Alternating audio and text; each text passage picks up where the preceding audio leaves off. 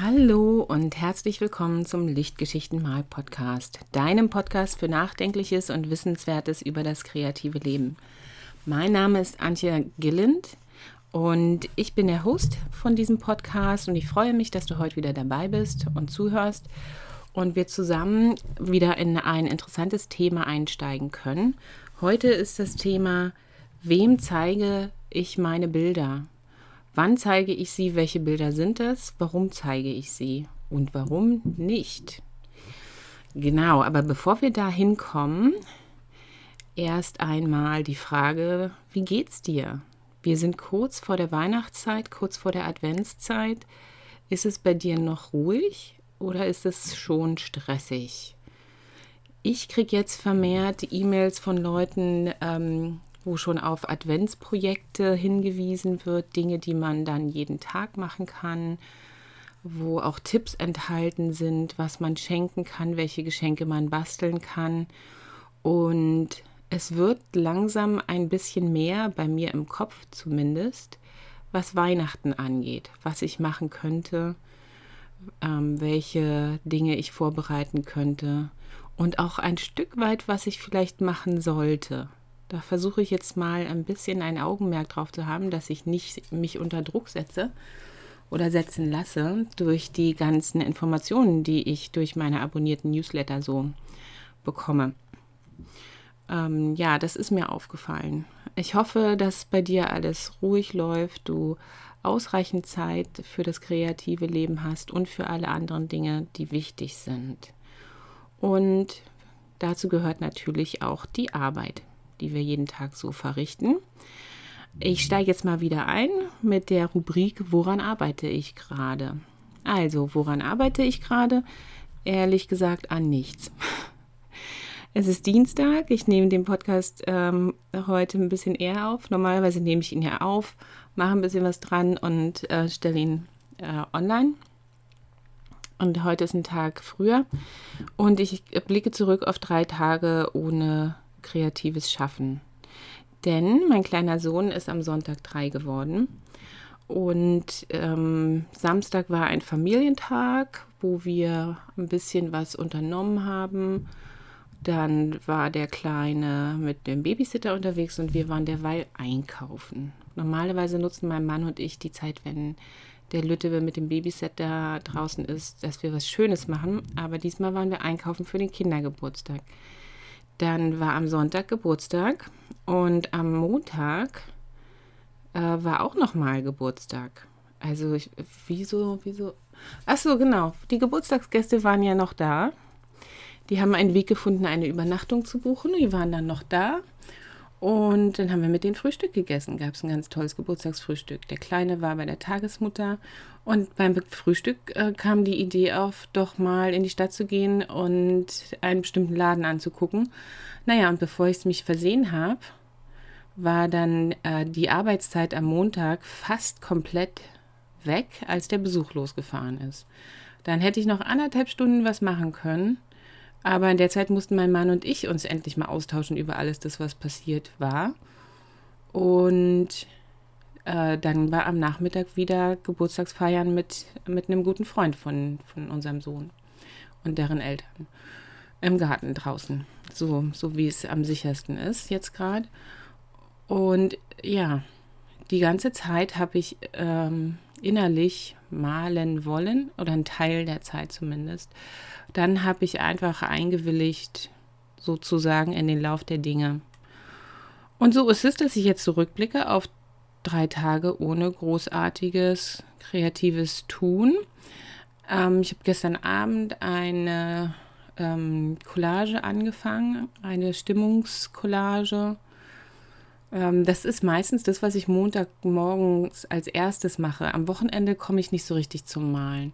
Und am Montag fange ich dann erstmal mit so einem Stimmungsbild an, so in Collagentechnik, mehrere Schichten und Mixed Media und so. Und das habe ich wenigstens jetzt schon geschafft.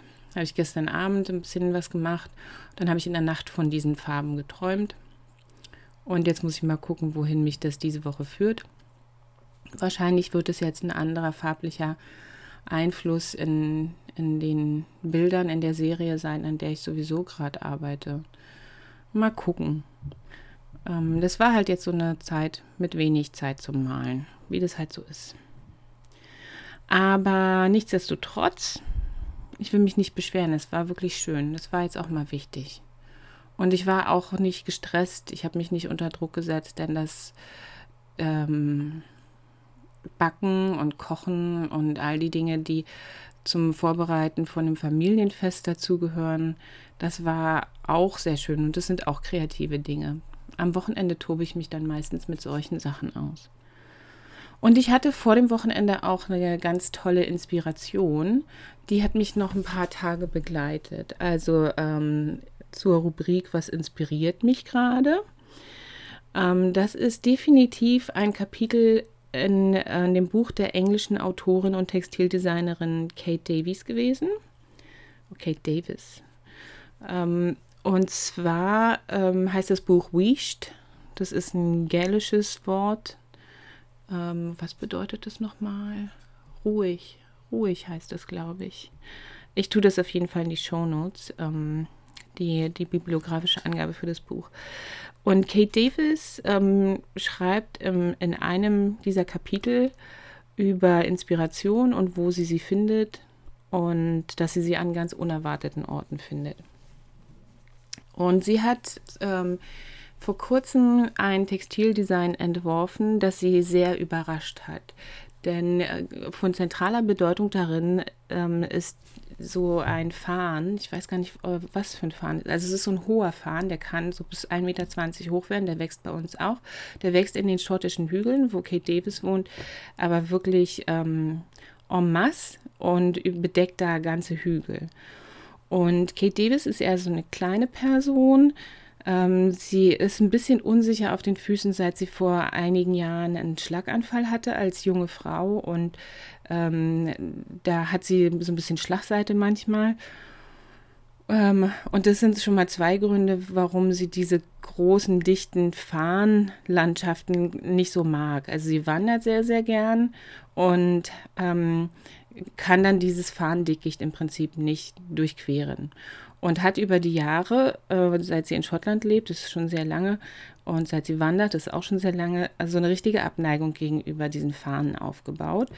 Ähm, noch dazu ist sie einmal äh, von, mit einem anderen Wanderer zusammen vom, vom Weg ab, haben sie eine Abkürzung genommen die führte durch so ein Fahrendickicht. Und das war auch gar nicht so schlimm, außer dass man halt nicht so gut durchkommt. Und wie gesagt, sie ist klein und so.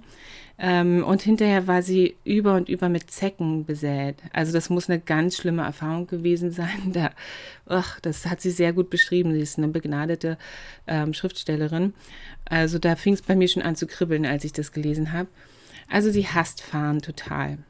Und wenn man äh, in Schottland lebt und Fahren nicht leiden kann und beim, beim Anblick von diesen Fahren ähm, schon so äh, Grummeln in, in, sich spürt, dann hat man eigentlich so ein bisschen ein Problem, weil der überall ist. Und dann hat es sich so ereignet vor einigen Wintern, dass sie sich so ein Projekt gesetzt hat, ähm, äh, weil es so grau und farblos im Winter wird, bei uns und eben in Schottland auch, dass sie auf ihren Spaziergängen darauf achten wird, welche Farben sie findet und welche Farben noch da sind. Ähm, ich vermute mal, dass sie auch gleich dachte, äh, was kann ich für neues Textildesign ähm, erschaffen, was mit meiner jetzigen Landschaftserfahrung irgendwie korrespondiert, weil, sie, weil das bei ihr halt einfach immer so ist. Ähm, so ganz tolle ähm, Fäustlinge und Mützen und aber auch äh, Strickjacken und Pullover designt sie und dann kann man halt ihre Designs kaufen und das einfach nachstricken. Ganz toll. Und ähm, jedenfalls ist sie losgezogen und dann ist ihr aufgefallen, dass eine der wunderschönsten Farben genau von diesen Fahnen kommen. Die sind im Winter äh, und auch jetzt bei uns schon, wenn man sie äh, sieht, sind sie ja so braun bis, bis goldgelb. Und je nachdem, wie das Licht fällt, hast du dann ja, kann man sich ganz gut vorstellen, einen ganzen Hügel, der im Abendlicht auf einmal goldgelb strahlt, weil die untergehende Sonne darauf fällt. Oder äh, wenn es überfroren ist, ähm, weil es ja schon den ersten Frost gegeben hat, dann hat man äh, da wieder eine ganz andere Farbe, die da so, so, so feingliedrig und, und unglaublich schön im äh, Winterlicht steht. Und das ist ihr dann in dieser Zeit ganz häufig aufgefallen, ähm, wie wunderschön dieser Farn eigentlich sein kann. Und sie hat so nach und nach ihre Abneigung zu diesem Farn ähm, naja, ergänzt durch weitere positive Erkenntnisse und Gefühle und hat letztlich ein ganz tolles Textildesign erworfen. Fernie Bray heißt es. Das ist äh, gälisch für ähm, Hügel mit Farn oder farniger Hügel. Und ja, äh, am Ende von diesem Kapitel äh, lud sie dann dazu ein oder lädt sie dazu ein, falls du das auch lesen möchtest, sich mal zu fragen, welche Farbe man am allerwenigsten mag und warum das so ist. Und das waren quasi die zwei Inspirationen, die ich davon mitgenommen habe. Also einerseits, dass so eine Landschaftserfahrung, die wirklich ja auf ähm, also körperlicher Blessur und, und also wirklich so körperlich gemachten Dingen beruht und nicht nur irgendwelche Gedanken, die man im Kopf hat. Wenn, wenn ich im Fahren immer stecken bleibe, dann, dann ist das ja in meinen Gliedern drin. Ne? Ähm, dann habe ich mir das nicht nur ausgedacht. Also, dass sowas tatsächlich noch ähm, mal verändert werden kann, dass es nochmal so eine kleine Wendung erfahren kann und dass es was Positives wird oder zumindest, dass man auch das kreativ nutzen kann. Und das Zweite war eben, dass ich wirklich mich dann gefragt habe, welche Farbe mag ich denn überhaupt nicht und warum mag ich die nicht? Und hat das auch was mit einer Erfahrung zu tun, die ich mit der Farbe gemacht habe? Das ist bei mir jetzt nicht der Fall. Ich habe so ein bisschen Problem mit Smaragdgrün. Ähm, und das war dann ganz, ganz interessant für mich. Habe ich dann, nachdem ich das Kapitel gelesen habe, mal ein bisschen mit Smaragdgrün rumgespielt. Und ähm, das muss ich jetzt noch vertiefen. Bislang habe ich nur Bestätigungen dafür gefunden, warum ich es nicht mag. Aber es deutet sich an, dass es hier und da ganz nette Kombinationen geben könnte, die, die durchaus belastbar sind. Genau. Ja. Ja, und ähm, meine Lichtgeschichte habe ich jetzt überlegt, was, was kann ich dir erzählen von der Lichtgeschichte? Ich habe das Gefühl, ich stecke gerade nicht so im kreativen Prozess drin. Ähm, und ich kann jedenfalls aus dem kreativen Prozess heraus nicht so richtig eine Lichtgeschichte erzählen. Also eine, eine Episode, was Kleines, was mich so richtig glücklich gemacht hat. Aber in meinem Leben gab es das natürlich schon. Und zwar an dem Morgen, wo mein Sohn Geburtstag hatte, bin ich wieder zeitig aufgestanden und saß dann schon im Wohnzimmer. Kaffee war getrunken. Ich saß ähm, ganz gemütlich auf dem Sofa unter meiner Decke, als der Kleine aufstand. Und das Wohnzimmer war dekoriert. Mein Mann und ich, wir haben abends ähm, Strippen quer gespannt und haben dann ein paar Papierlampignons, so eine Dinger, die man so auffaltet, ähm, so eine Ziehharmonika-Lampignons in Form von einem Apfel und einer Zitrone und zwei ganz große Blumen und ein paar Luftballons aufgehangen an diesen Strippen. Also es war wirklich, äh, es sah schön aus, aber es war jetzt nicht so dekoriert mit Wimpeln und Papierschlangen und so richtig crazy. So war es nicht. So hatte ich mir das gedacht. Ich war auch ein klein wenig enttäuscht, dass wir das alles nicht hatten oder ich das dann nicht schnell basteln konnte. Jedenfalls hingen da diese Luftballons und diese Lampignons und Papierblumen. Und der Kleine ist aufgestanden und kam um die Ecke und ist nicht mit verschlafenen Augen einfach weitergelaufen, wie er das zu mir immer, äh, also zu mir weitergelaufen, wie er es sonst immer macht, sondern er stand da und hat die Augen aufgerissen und so, oh, und hat so geguckt, so, oh, was, und hat wirklich so zwei, drei Minuten einfach nur den Kopf so leicht bewegt und die Luftballons angeguckt und und dann hat er gefragt, was ist das, Mama? Und dann habe ich gesagt, alles Gute zum Geburtstag. Das sind deine Geburtstagsluftballons. Und dann ist er ein paar Schrittchen ins Wohnzimmer reingelaufen und ist er wieder stehen geblieben und hat geguckt und hat diese Luftballons angeguckt und hat gestaunt. Also das war wirklich so die Essenz vom kindlichen Staunen. Es war ganz, ganz wunderbar. und Irgendwann kam dann zu dem Gucken und Staunen auch ein Lächeln in sein Gesicht. Und dann sah er ganz glücklich aus. Naja, und so eine halbe Stunde später, nachdem wir dann doch schon gekuschelt hatten und so, ist er dann umhergelaufen und hat sich in seinen kleinen Sessel gesetzt und hat gesagt, Mama, bei uns zu Hause ist es so schön. Ach. Und das ähm, freut mich natürlich sehr, dass er das so empfand. Denn wie gesagt, ähm, ich hatte so eine andere Idealvorstellung, dass es so richtig, richtig viel noch hätte sein können, mit Wimpeln vor allen Dingen. Ich mag Wimpel. Ähm, und, und hatte gehofft, dass es ihm gefällt, aber ich wusste es halt von vornherein nicht. Und das ist so ein bisschen auch eine Überleitung zum Hauptthema heute. Ähm, warum zeigen wir unsere Bilder, warum zeigen wir sie nicht? Zum, also wenn wir die Bilder nicht zeigen oder wenn wir Angst haben, sie zu zeigen, dann hat es ja ein bisschen was damit zu tun, nehme ich mal an, dass wir Angst haben vor der Kritik, die da kommen könnte.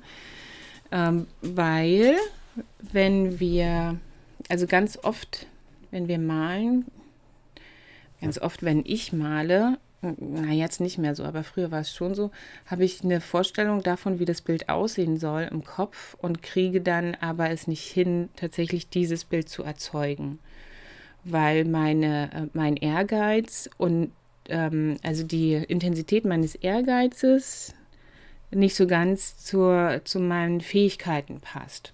Also ich ich besaß dann zu den Zeiten, wo das so war, einfach noch nicht die Fähigkeiten, die ich gebraucht hätte, um das Bild zu malen, das ich äh, von meinem inneren Auge gesehen habe. Und ich glaube, solange, ups, das sollte eigentlich leise sein, solange wie man ähm, in dieser Phase ist, also wo, wo die beiden, äh, das, das, ähm, die Fähigkeiten und der Ehrgeiz, wo das nicht gut aufeinander abgestimmt ist, äh, da fühlt man sich wahrscheinlich immer sehr unsicher und weiß nicht, ob man die Bilder zeigen soll oder nicht.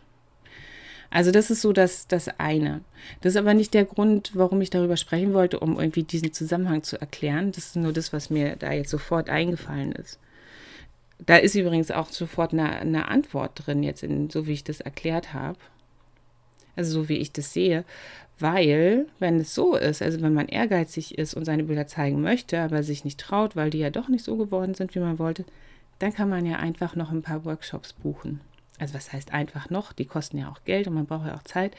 Aber wenn man weiß, es liegt jetzt daran, die Fähigkeiten sind noch nicht so ausgereift, da gibt es noch was, das muss ich unbedingt lernen, dann ähm, guckst du einfach, welche Künstler kenne ich, die mir schon voraus sind und die das schon können und bieten die Workshops an dann meldest du dich da an. Da musst du der Sache natürlich Zeit geben. Ist da bei der Kunst aber immer so. Und dann wird es schon. Ja, ähm, angeregt, darüber mal nachzudenken, wurde ich durch die Kommentare zu der Folge von letzter Woche. Und äh, danke sehr für, für die Rückmeldung dazu. Das hat mich glücklich gemacht, dass die, die Folge letzte Woche da ging es um, ob deine per persönlichen Gefühle und deine Identität eine Rolle spielen für deine Bilder und ob, ob die in die Bilder reingehören oder nicht. Ähm, und ich bin sehr dankbar dafür, dass ähm, da so schöne Rückmeldungen gekommen sind. Die äh, fand ich sehr anregend. Ähm, und äh, da kam eben auch von von zwei Künstlerinnen die Rückmeldung, ja, das mit den sogenannten Seelenbildern, so wie ich sie genannt habe, das kennen sie auch. Also Bilder, wo wirklich enorm viel Gefühl reingeht und wo vielleicht auch Dinge fair und bearbeitet werden, die gerade ganz große gefühlsmäßige Wichtigkeit im Leben haben. Ähm, und dem gegenüber stehen dann, oder standen jedenfalls bei beiden Künstlerinnen, ähm, andere Werke, die äh, einfach mehr so, ähm, ja, nicht so Se Seelenbilder halt waren. Ich weiß gar nicht. Die eine ist Grafikdesignerin, glaube ich. Ich glaube, die sind beide Grafikdesignerinnen. Da würde dann wahrscheinlich so ein, ähm, ein einfach ein anderes ähm, Övre, andere Werke würden dem gegenüberstehen, die ein bisschen ein bisschen externer und ferner sich anfühlen und vielleicht auch ganz anderen Gestaltungsprinzipien gehorchen. Und eine Künstlerin meinte ganz speziell, ähm, es gibt einen Korpus von Bildern, die zeigt sie nicht. Das sind diese Seelenbilder. Und so bin ich drauf gekommen, mich mal zu fragen, mal so laut hier nachzudenken, wann zeigen wir denn unsere Bilder? Und bei mir ist es eben so, dass ich eben auch diese Seelenbilder ähm, zunehmend male und zum Beispiel auch diese Collagen, diese Stimmungskollagen Und die ähm, male ich ja eigentlich gar nicht, um sie zu zeigen. Und ich zeige, oder zeige ich sie nicht, weil da so viel Gefühl drin steckt, ist jetzt die Frage. Also ich zeige diese Bilder nicht, weil sie so anders sind von den anderen Bildern, die ich male. Und weil ich die Befürchtung habe, äh, voll blöd, ja, aber ich habe die Befürchtung, dass alle diejenigen, die meine Bilder gern angucken, die überhaupt nicht einordnen können, die neuen Bilder. Und ähm, verwirrt sind und vielleicht generell dann keine Bilder mehr von mir angucken wollen. Also im Prinzip ist es eher eine, eine Sorge, die aus dem Marketing-Bereich ähm, reinschwappt, wenn ich das jetzt mal so unternehmerisch sagen darf. Also im Prinzip geht es dann um, um meine Markenidentität und da weiß ich noch gar nicht, wie die neuen Bilder da reingehören ähm, und ob überhaupt und so. Und deswegen zeige ich sie eigentlich nicht. Also es gibt so ein, zwei Plattformen, wo ich die zeige, aber zum Beispiel nicht auf meiner Webseite oder jedenfalls nicht in vollem Umfang. Es ist schon so, dass ich so pro Woche mehrere solche Bilder male und dann behalte ich das eher so für mich. Ähm, ja, das sind halt Bilder, die machen mir beim Malen selber Spaß. Und ähm, so ist es bei mir. Ich weiß nicht, ob das bei der Künstlerin, die das kommentiert hat, so, so, ähm, so ähnlich kommentiert hat, ob es bei ihr auch so ähnlich ist. Also ähm, da kann ich mir schon mal gut vorstellen, dass man seine Bilder nicht zeigt, wenn sich der Stil verändert hat, weil da einfach dadurch auch eine, eine Unsicherheit reinkommt. Ähm, wie, wie werden die Leute darauf reagieren und ähm, äh, kann ich dann damit umgehen? Und eben aber auch vielleicht aus so ähnlichen eher, ähm, ähm, Überlegungen, eher so aus dem Marketingbereich, wie, wie manage ich denn dann überhaupt meinen äußeren Eindruck als Künstlerin? Das ist ja dann, ähm, das ist ja auch komisch, wenn ich da so, so den Korpus von Arbeiten habe und den und den und es sieht so aus, als wären es insgesamt drei Künstlerinnen, weil die haben ja überhaupt nichts miteinander zu tun. Und dann bin ich es aber, ähm, komme ich dann in Erklärungsnot? Will ich das überhaupt? Kann ich das nicht irgendwie noch vereinheitlichen? So, ähm, also wenn so viele Fragen damit auftauchen im Zusammenhang mit dem Zeigen von neuen Bildern, wenn sich der Stil verändert hat, dann wäre es vielleicht besser, noch ein bisschen zu warten, ähm, bis man da die ganzen Antworten drauf gefunden hat oder bis sich das vielleicht doch irgendwie wieder vereinheitlicht hat. Ähm, ja, aber die Frage ist ja dann, was passiert eigentlich beim Zeigen? Also wenn wir unsere Bilder zeigen, was erwarten wir dann? Das ist ja schon so, dass, dass das so der Anfang von einer Interaktion ist. Äh, also zumindest, wenn man die Bilder tatsächlich vor Ort zeigt in der Galerie, ähm, wenn man sie ausstellt oder wenn man in einem, an einem Kunstclub ist und dort ähm, zu den Treffen geht und Bilder mitnimmt, du, du ähm, bringst das Bild verpackt hin und dann zeigst du es. Und in dem Moment passiert, ähm, also äh, startet ein Prozess, so eine Interaktion zwischen dir, deinem Bild und den anderen. Und die Frage ist, was, worum geht es dir dann? Warum zeigst du das Bild? Willst du Anerkennung haben? Also geht es dir in erster Linie um, um wertschätzende Worte zu deiner Arbeit. Ähm, und ähm, die, auf die kann man ja meistens hoffen. Äh, und die kann man auch, auch ähm, ganz realistisch erwarten, wenn man in, in, so einem Kunstverein ist oder auch äh, in Facebook-Gruppen gibt es da ja äh, direkt Regeln zu, dass man wertschätzend miteinander sprechen soll. Also das, äh, das wird schon meistens der Fall sein. Ähm, und was machst du dann aber damit, wenn Kritik kommt? Und welche Art von Kritik kannst du denn annehmen? Und von wem kommt die Kritik und wie wird die geäußert? Also wie müssten da die Parameter sein, sodass du damit leben kannst? Ich glaube, das ist ganz wichtig, sich das mal zu überlegen. Ähm, wenn ich mein Bild jetzt zeige, ähm, in meinem Kunstverein vor dieser Handvoll Leuten, ähm, kann ich das überhaupt verkraften? Was, äh, also, was stelle ich mir vor und wovor habe ich Angst? Und äh, ich glaube, da kommt es ganz doll darauf an, ähm, wer dir etwas sagt. Also zum Beispiel, wer weitere Vorschläge zur Verbesserung von deinem Bild macht. Ist es die, äh, die geladene, gestandene Künstlerin, die direkt dafür in den Kunstverein bestellt wird, damit sie äh, bei der Bildkritik hilft und, ähm, und einfach die Künstlerinnen und Künstler in dem Verein damit bei den Werkstattgesprächen voranbringt. Also so ist es jetzt in dem Kunstverein, in dem ich drin bin. Da wird immer eine, ähm, eine Berufskünstlerin eingeladen, die dann die Werkstattgespräche durchführt.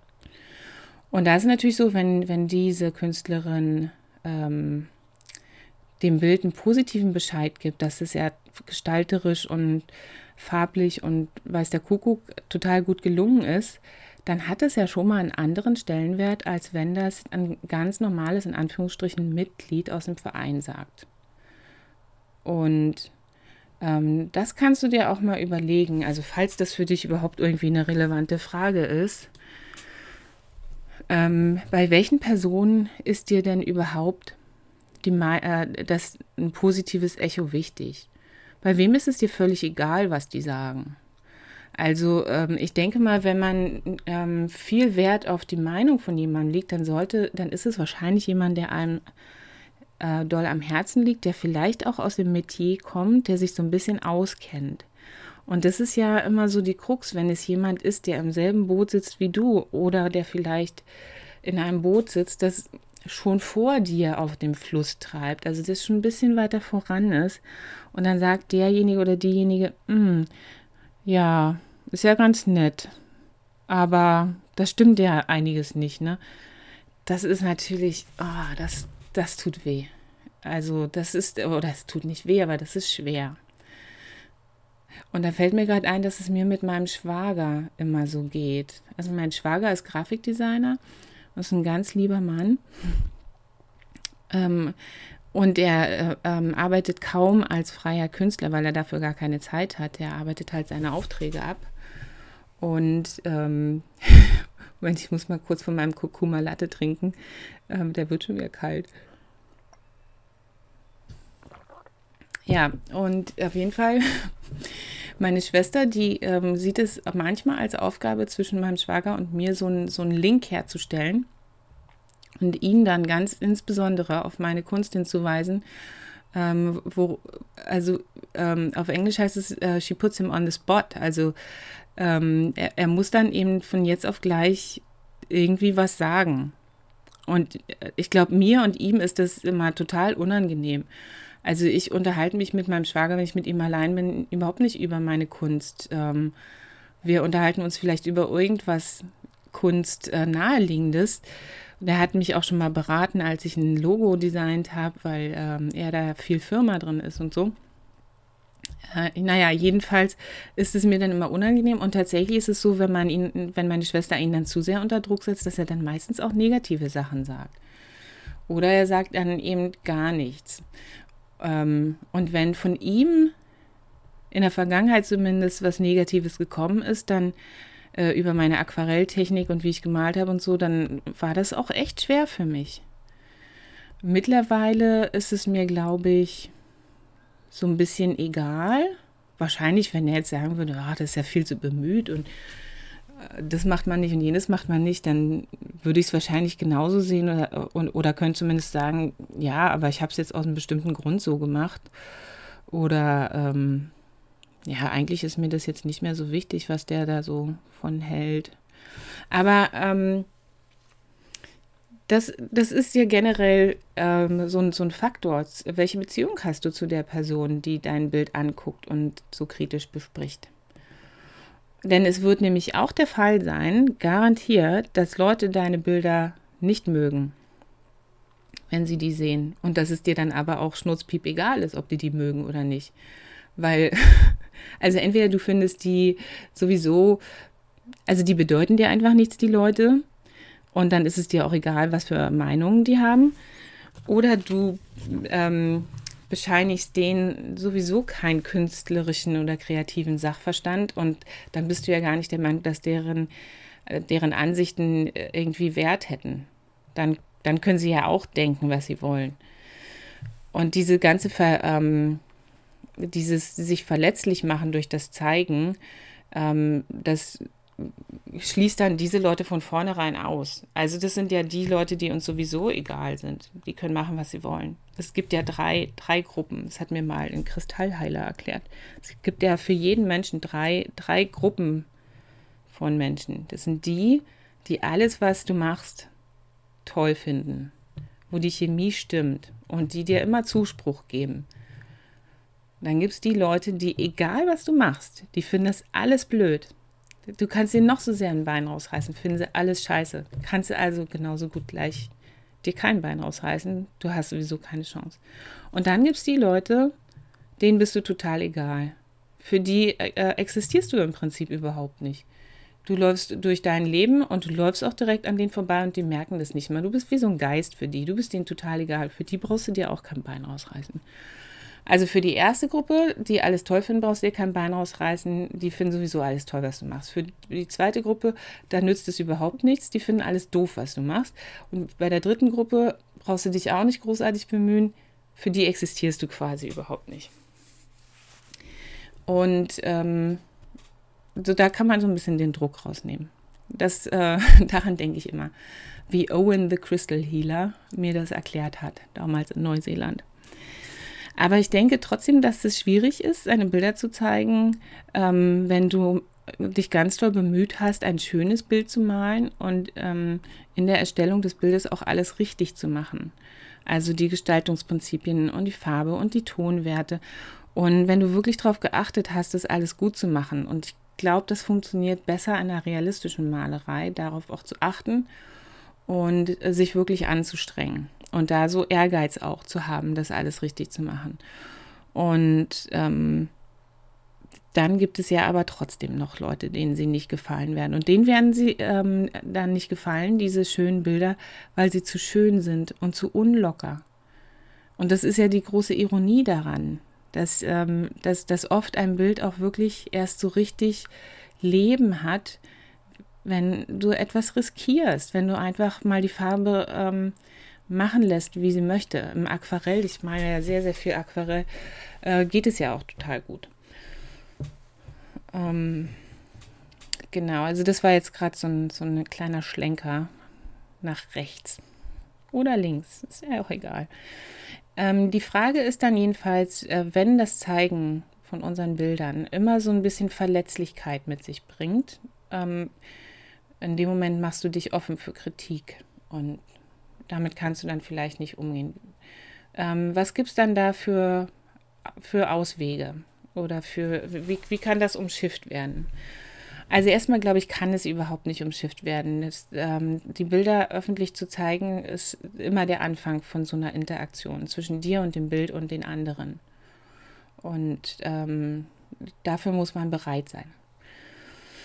Ähm, und wenn du dafür nicht bereit bist, noch nicht bereit bist, weil deine Bilder eine ganz neue Formsprache haben und du einen neuen Stil entwickelt hast und ähm, all solche Geschichten, dann zeig sie einfach auch nicht. Denn mitten in so einem wichtigen neuen Prozess ähm, haltst du dir damit total was auf. Damit musst du ja dann auch erstmal lernen, umzugehen mit, mit diesen ganz neuen Rückmeldungen und ähm, wenn du noch mitten in einem Prozess bist, der dazu führt, dass du eine neue Formsprache hast und neue Bilder malst, dann ähm, behalte es doch einfach noch eine Weile für dich. Und ähm, zeig sie, wenn, wenn das alle, wenn die Wogen nicht mehr so hoch sind und wenn das nicht mehr so, so, ähm, naja, äh, wenn die Gefühle in deinen Bildern auch, auch für dich selbst nicht mehr so roh herumliegen, sondern schon ein bisschen ähm, wenn da schon ein bisschen Schorf drauf ist, vielleicht, also falls es jetzt so Bilder sind, ich spreche jetzt gerade in solchen, solchen super dramatischen Metaphern. Aber ich hoffe, du verstehst, was ich meine. Ja, dann könnte man ja denken, äh, ein anderer Ausweg wäre, sich ein dickes Fell zuzulegen. Ähm, ich bin ein sehr sensibler Mensch und das mit dem legt dir ein dickes Fell zu, finde ich immer voll bescheuert. Also pff, Das ist ja der total blöde Ratschlag. Also das geht ja überhaupt nicht. Ähm, man, entweder man ist sensibel oder man ist nicht sensibel. Also da bin ich der Meinung, das geht nicht. Äh, man könnte es aber umformulieren, ähm, bau doch innere Distanz zu deinen eigenen Bildern auf ähm, und, und zeig sie erst dann, wenn du diese innere Distanz hast. Und ähm, das geht vielleicht so in die Richtung von dem, was ich gesagt habe. Also, äh, was ich zuerst gesagt habe, wenn du mitten im Prozess drin bist, der zu einer neuen Formsprache geführt hat und so, dann hast du ja vielleicht nicht so große innere Distanz. Und ähm, dann könnte man ja noch ein bisschen warten. Aber ich würde jetzt auch nicht meine Bilder ähm, in Anschlag bringen, um sie zu zeigen. Also ich halte jetzt quasi mein Bild vor mir und ziehe dann das Tuch ab. Und in dem Moment fange ich an, auf innere Distanz zu gehen. Das, das kann ich mir auch nicht vorstellen. Also dann, das wäre ein ganz angespannter, unangenehmer ähm, Vorgang des Bilderzeigens. Nee, nee, also ähm, sich von, also dass ich mich von meinen Bildern distanziere, damit ich sie zeigen kann, nee.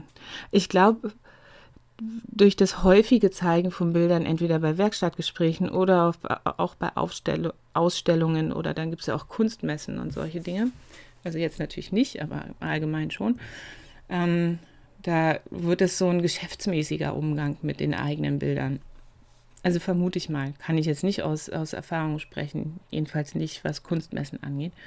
Und dann ähm, bist du es irgendwann mal gewohnt, dass du da eben deinen Stand hast mit all deinen Bildern um dich rum und dass manche Leute da einfach vorbeilaufen und gar nicht reagieren oder so. Ähm, aber du kannst jetzt nicht ständig so eine, so eine innere, besondere Haltung ähm, da so ganz diszipliniert aufbauen. Das ist ja viel zu anstrengend. Ähm, und mein Vorschlag letztlich ist aber, also da habe ich mich jetzt zu durchgearbeitet, dass, äh, dass ich mich auch gar nicht so sehr darauf konzentriere. Also es, ich habe darüber nachgedacht, wie mache ich das eigentlich? Also wie ist es bei mir jetzt in, ähm, in der Realität? Was ist meine Wirklichkeit, wenn es um das Zeigen von Bildern geht. Und da ist es so, dass ich ähm, mich gar nicht darauf konzentriere, ob die Bilder jetzt toll sind oder nicht. Für mich ist der Malprozess immer wichtiger geworden. Und, ähm, und wenn es um eher um den Prozess geht und nicht so sehr um das, das Ergebnis, dann geht es auch nicht so sehr darum, wie das Bild aufgenommen wird von dem Betrachter. Also äh, ich, ich setze mich nicht mehr, muss ich nochmal betonen, hin, um ein schönes Bild zu malen, ähm, das dann natürlich auch ähm, gefallen muss, sondern ich setze mich jetzt viel häufiger als früher, aber auch nicht ausschließlich ähm, hin, um einen interessanten und gewinnbringenden Malprozess zu erleben für mich. Und ähm, von diesem Prozess sieht man im Bild nachher voll wenig, finde ich. Also dieser, ähm, gerade dieser Collagenprozess, der ist ja so mehrschichtig und du siehst ja zum Schluss häufig gar nicht, welche Schichten da drunter liegen und äh, welche Schriftzüge vielleicht in einzelnen Schichten mal existiert haben, die dann aber wieder verschwunden sind, weil was an, ein anderes Element Einzug gehalten hat und, und so. Ähm, aber da geht es mir dann, bei solchen Bildern zumindest, um, um die Erfahrung, also um, um das Genießen des Prozesses an sich, den Spaß am Malen. Und da denke ich, könnte wirklich auch ein Ausweg drin liegen. Überleg mal, wenn du dich beim Malen von einem Bild, das du zeigst, die ganze Zeit darauf konzentriert hast, Spaß zu haben. Und du hast auch wirklich nur das gemacht, worauf du Lust hattest. Du hast genau die Farben genommen, die gerade für dich so, ach, wo du dachtest, ja, das muss es jetzt sein. Und ähm, du hast dich davon auch gar nicht abbringen lassen. Du hast überhaupt nichts gemacht, worauf du keine Lust hattest. Du hast nur das gemacht, was du wolltest. Ist es dann noch wichtig, was die anderen Leute über dein Bild sagen? Also ich glaube, dadurch ähm, minimiert man einfach die Bedeutung, die externe Urteile über die eigene Kunst haben. Ja, das, ähm, das ist so meine Vermutung, dass es sich so, so verhält. Ich könnte aus genau diesem Grund natürlich meine ganzen äh, Stimmungsbilder und äh, Stimmungscollagen zeigen. Ähm, ich, ich muss noch mal drüber nachdenken, warum ich sie nicht zeige. Ich finde sie ja unglaublich schön, ganz ehrlich, weil da immer irgendeine Farbe äh, im Vordergrund steht und die letzten zwei sind, sind rot. Das ist ganz toll. Ähm, ja, ich, ich gehe da noch mal so ein bisschen in mich. Ja, und vielleicht äh, habe ich auch das eine oder andere gesagt, was dich jetzt dazu gebracht hat, in dich zu gehen ähm, und zu überlegen, warum du deine Bilder zeigst oder nicht zeigst und was für Erwartungen du damit verknüpfst. Oder vielleicht ist dir auch schon mal was ganz Schlimmes passiert beim Zeigen von einem Bild und seitdem ist für dich alles anders.